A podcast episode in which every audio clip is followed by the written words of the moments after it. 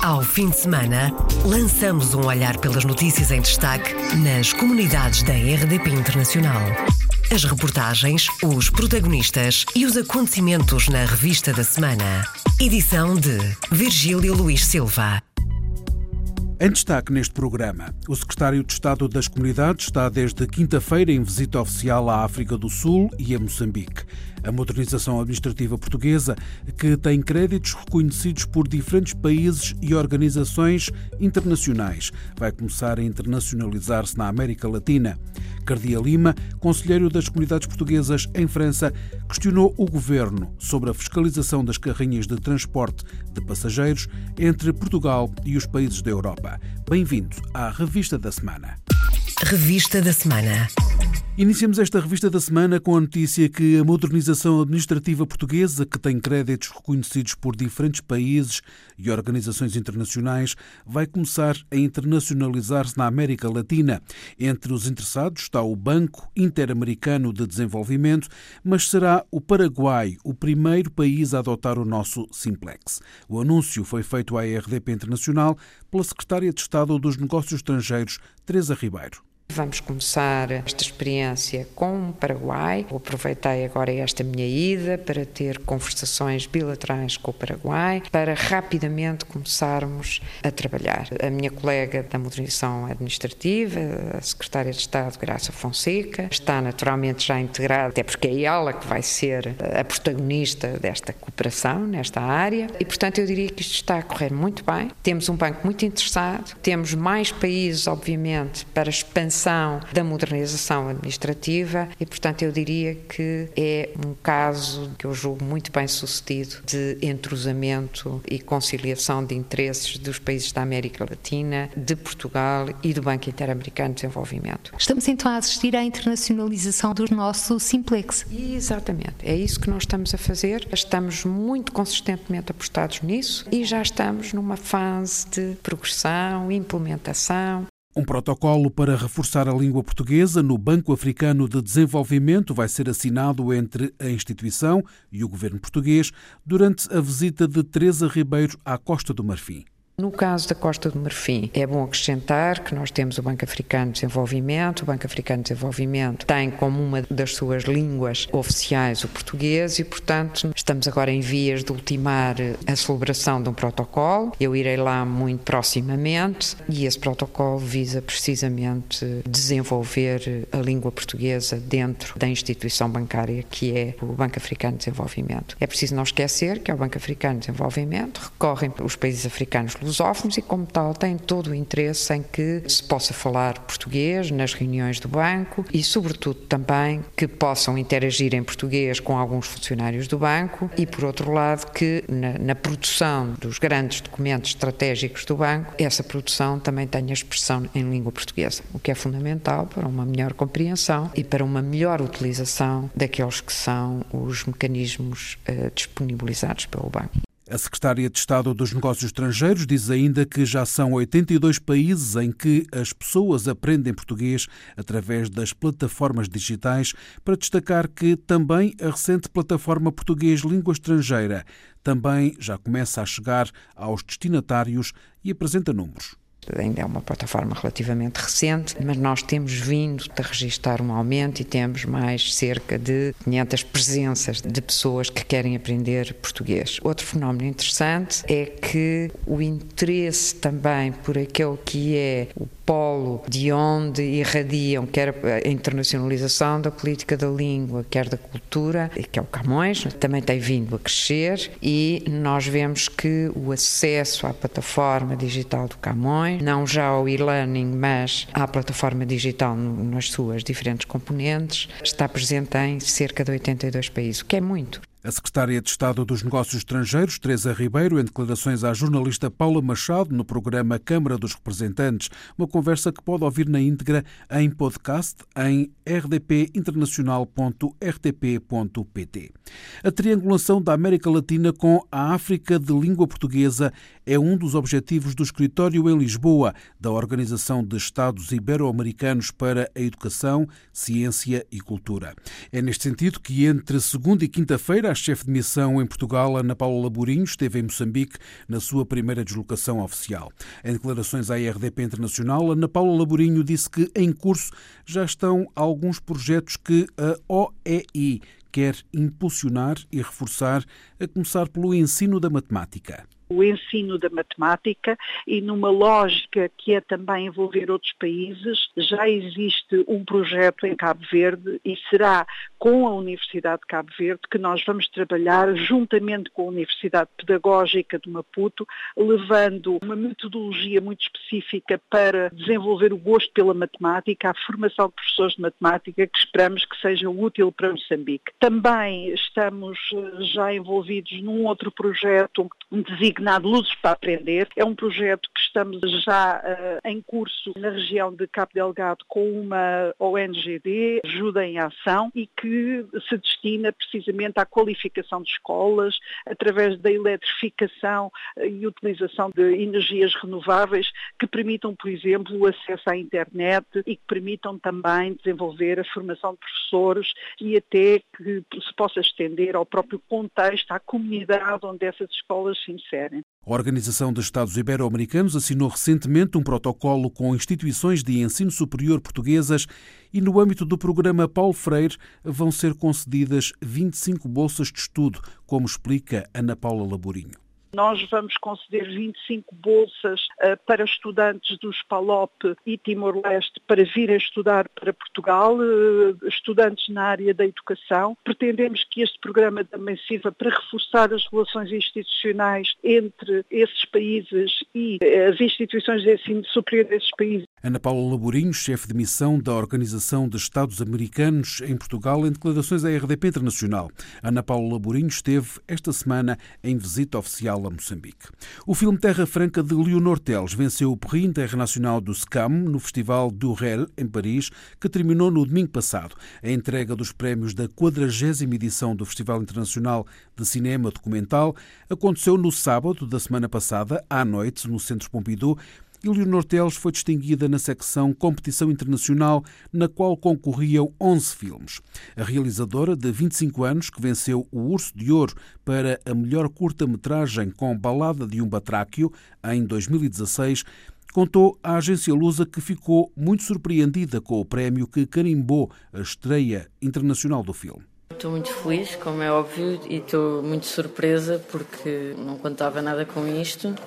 Foi muito bom, porque a verdade é que o, o filme, nas três exibições que teve, correu sempre muito bem.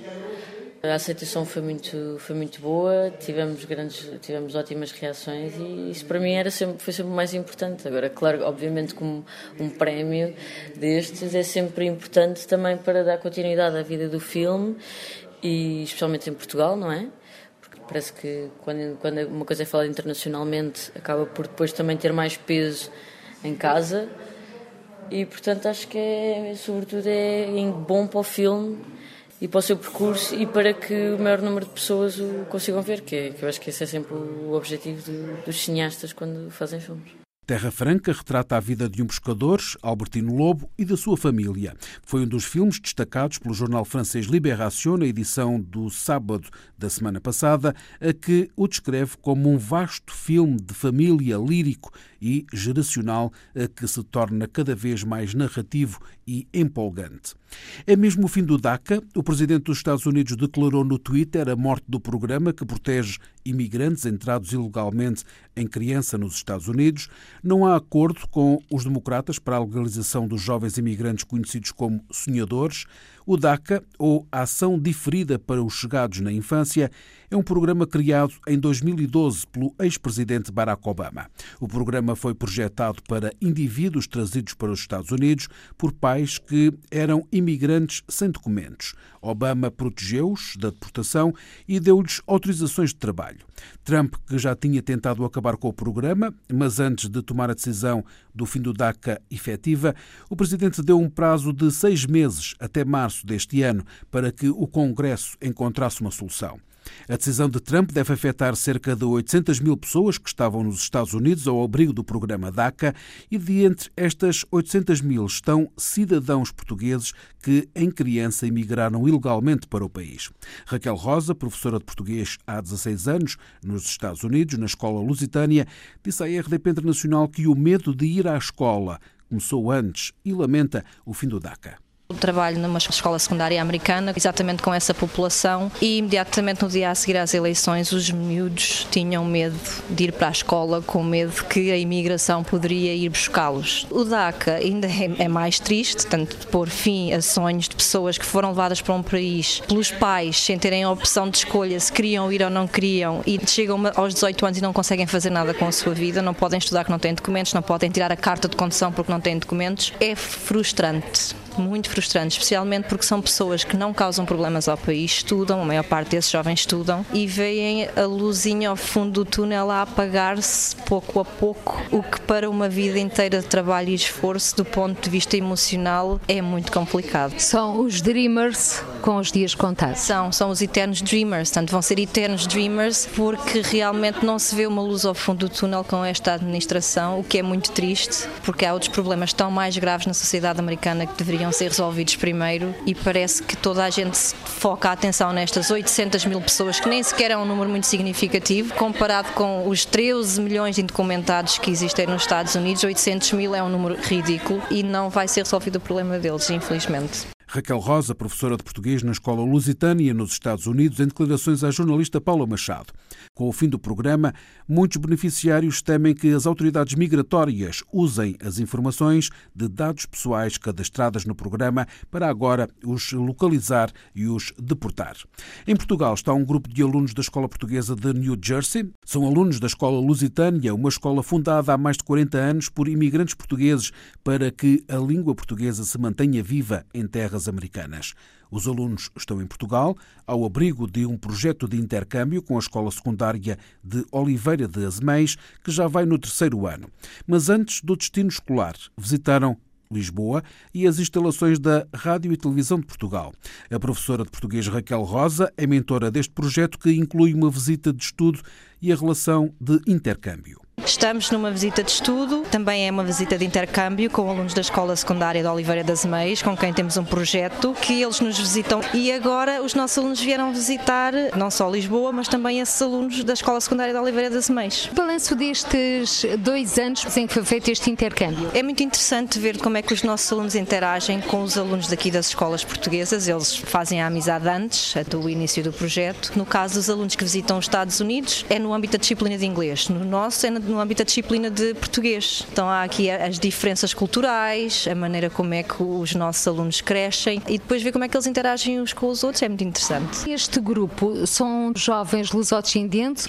São todos lusodescendentes, portanto há sempre um pai ou um avô que é português e eles aprendem língua portuguesa durante nove anos na escola portuguesa, que é uma escola comunitária que foi uh, criada por imigrantes há mais de 40 anos para aprenderem a língua portuguesa e eles todos frequentam a escola portuguesa depois da escola americana. Para do horário escolar. Exatamente, para eles é um trabalho duplo que eles têm durante nove anos, que é quando terminam a escolaridade obrigatória portuguesa, que depois fazem os exames do Instituto Camões para terem as certificações que são necessárias para que estes nove anos sejam reconhecidos pelo sistema uh, americano e que depois na faculdade que lhes vai efetivamente dar alguma ajuda porque preenchem o requisito da língua que é necessário nas universidades americanas. Raquel Rosa, professora da Escola Lusitânia de New Jersey, em declarações à jornalista Paula Machado sobre o intercâmbio entre a Escola Lusitânia nos Estados Unidos e a Escola Secundária de Oliveira de Azeméis.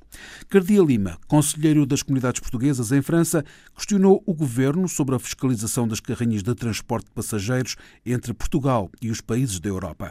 Cardia Lima enviou uma carta ao secretário de Estado das Comunidades, onde manifesta a sua preocupação e onde recorda o acidente de 24 de de março de 2016, em que morreram 12 portugueses que vinham da Suíça para passar a Páscoa a Portugal, como explicou o conselheiro das comunidades à RDP Internacional. A minha pergunta foi no seguimento daquele acidente há dois anos, porque, como disse no correio que escreveu a Sociedade de Estado, nesse momento falei com ele e falámos justamente de haver fiscalização nestas carrinhas. Eu tenho ecos, por onde passo que ainda existe carrinhas a transportar. Agora, se tem condições ou não tem, isso não sei, por isso é que eu pedi fiscalização. Mas sei que existem, e não só neste momento de Páscoa, mas também como este momento que sei que aqui, sobretudo em França, que estou em França, no sul da França, no momento da colheita da fruta, sei que essas carrinhas são muito utilizadas utilizadas. E era nesse sentido, porque estou um pouco preocupado com isso.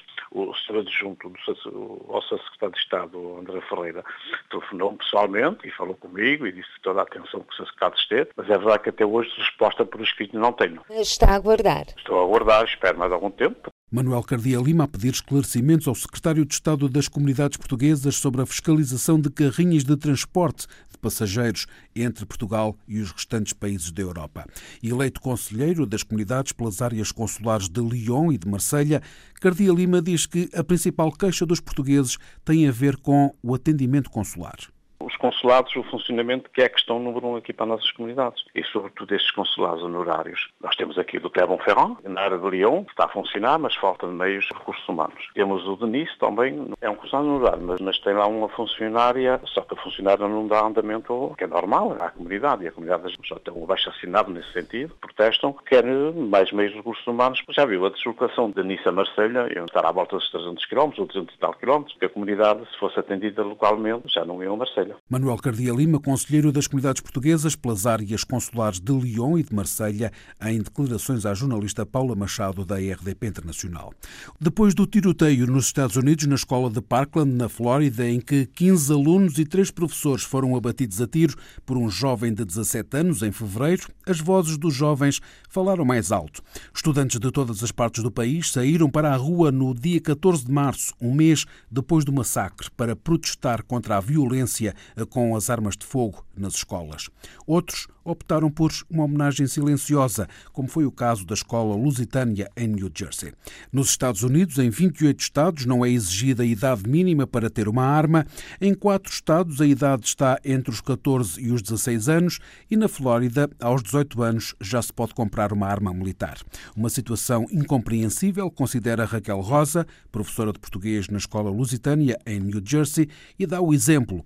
Um adolescente não pode beber uma cerveja, mas pode comprar armas. Não se compreende como é que numa sociedade de um país como é os Estados Unidos, um adolescente pode servir no exército americano, não pode beber uma cerveja e pode comprar uma arma. Quer dizer, pode matar e não pode beber uma cerveja. Portanto, isto são os contrastes e as hipocrisias que existem numa sociedade. Na Constituição americana se desculpam que existe esta cláusula de que tem o direito a ter uma arma, mas nós já não vivemos em 1800, vivemos em 2018 e a sociedade mudou e, logicamente, que se não houver armas dentro de casa, estas situações poderiam acontecer, mas num número muito mais limitado. Mais grave do que isso, parece-me a mim, enquanto mãe e enquanto professora, é que as pessoas questionam esta situação das armas, que nem sequer deveria ser uma questão, ponto assente, mas o que é que a sociedade americana está a fazer de errado com estes jovens, porque isto não acontece em mais parte nenhuma do mundo, para que eles se sintam desta forma desesperados ao ponto de agirem deste forma, desta forma. Portanto, esta é a minha pergunta como mãe. O que é que estamos estamos a fazer de errado com estes jovens ao ponto de eles acharem que com armas se resolve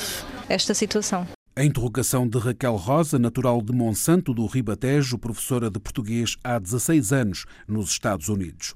Na escola lusitânia, em New Jersey, estudam os alunos Afonso Machado e Cristiane Santos. São os convidados do programa Câmara dos Representantes, que vai contar ainda com a participação de Melanie Rocha, branco completo, também alunos desta escola, fundada por portuguesa New Jersey, e ainda de Margaret Rocha, uma das mães que acompanha o grupo da escola lusitânia Lusitânia, que está de visita de estudo a Portugal no âmbito de um programa de intercâmbio com a Escola Secundária de Oliveira das Meias. O Câmara dos Representantes é apresentado pela jornalista Paula Machado e pode ser ouvido em podcast em rdpinternacional.rtp.pt. O Consulado de Portugal em Joanesburgo, na África do Sul, tem novas instalações, mas, sobretudo, é uma casa de Portugal. Esta é a descrição feita à RDP Internacional pelo Secretário de Estado das Comunidades, depois de ter inaugurado, na quinta-feira, as novas instalações consulares uma infraestrutura com condições para afirmar este espaço como uma Casa de Portugal. Um espaço que tem os serviços consulares, mas que tem auditório e sala de reuniões que permite que se constitua como uma autêntica plataforma cultural e social que vai em muito contribuir para dignificar a presença dos portugueses em Joanesburgo, que é a nossa maior comunidade na África do Sul. Estamos a falar de mais de 80 mil inscritos nos serviços consulares, que é um consulado que realiza 12 permanências consulares por ano e que vai agora arrancar com uma nova experiência de serviços consulares e sociais, onde temos população mais idosa, nomeadamente nos lares de idosos e nos centros sociais, e que agora passou a ter instalações que permitiram que, desde que entraram em funcionamento, pese embora serem inauguradas hoje, entraram em funcionamento em janeiro, mas que permite que estejamos a crescer a 30% desde janeiro até agora na procura dos serviços consulares. Com 16 funcionários, o Consulado de Portugal em Joanesburgo praticou no ano passado 29 mil atos consulares. Agora, aliado aos serviços consulares, vai estar a cultura. Para a semana, por exemplo, destaca o Secretário de Estado das Comunidades, arranca o Festival de Curtas-Metragens uma semana dedicada ao cinema e à promoção do cinema de curtas-metragens e este espaço, que é um espaço cultural, vai ter eh, exposições de fotografias, pintura, exposições e conferências sobre arquitetura e senti eh, na comunidade um grande orgulho pelo facto de verificarem que houve uma melhoria muito substantiva das suas condições de relação com os serviços consulares e também de expressão cultural, porque é importante que sejamos capazes de nos reconciliarmos com as segundas e terceiras gerações e este espaço tem essas características. O Consulado de Portugal em Joanesburgo, onde também existem salas para várias atividades, com destaque para a formação profissional. Há um grupo de senhoras, já com alguma idade, que estão a aprender a dominar as novas tecnologias da informação e da comunicação e estão a, decorrer essas ações de formação dentro das próprias instalações dos serviços consulares, porque há um conjunto de salas em que esses serviços podem ser realizados, serviços de formação e de qualificação, assim como também foi lançada a nova página do Facebook e o novo, o novo site do Consulado Geral de Joanesburgo, que agora está disponível e pode ser consultado e mais facilmente permite também a interação das jovens gerações com os serviços consulares. O Consulado de Portugal em Joanesburgo agora com novas instalações e também à distância de um clique. Na estreia do auditório do Consulado, a distinção imposta a Margarida Costa Vieira, aqui apresentada pelo Secretário de Estado das Comunidades entregamos a medalha de mérito grau ouro a Margarida Costa Vieira, que é uma portuguesa há muito eh, tempo dedicada à solidariedade social. Ela dirige uma instituição que tem um trabalho reconhecido pela comunidade, reconhecido pelo posto consular e pela embaixada. Há muito que era aguardado esse reconhecimento e fizemos no local do auditório das instalações eh, consulares, numa cerimónia que contou com muitas dezenas de pessoas, de várias condições sociais e várias condições económicas, muitos empresários da comunidade portuguesa que ali se sentiram muito uh, satisfeitos naquilo que me puderam transmitir, não apenas com a melhoria que tem havido na capacidade de resposta, porque também reforçamos os meios humanos, mas agora, sobretudo, com as belíssimas condições de atendimento e de apoio à comunidade. O secretário de Estado das Comunidades Portuguesas, em declarações à IRDP Internacional. À noite teve um encontro com a comunidade portuguesa, promovido pela Academia do Bacalhau de Joanesburgo. Fazer a ponte entre a comunidade e as autoridades portuguesas é, como é hábito, um dos objetivos das Academias do Bacalhau, como explica o presidente José Contente.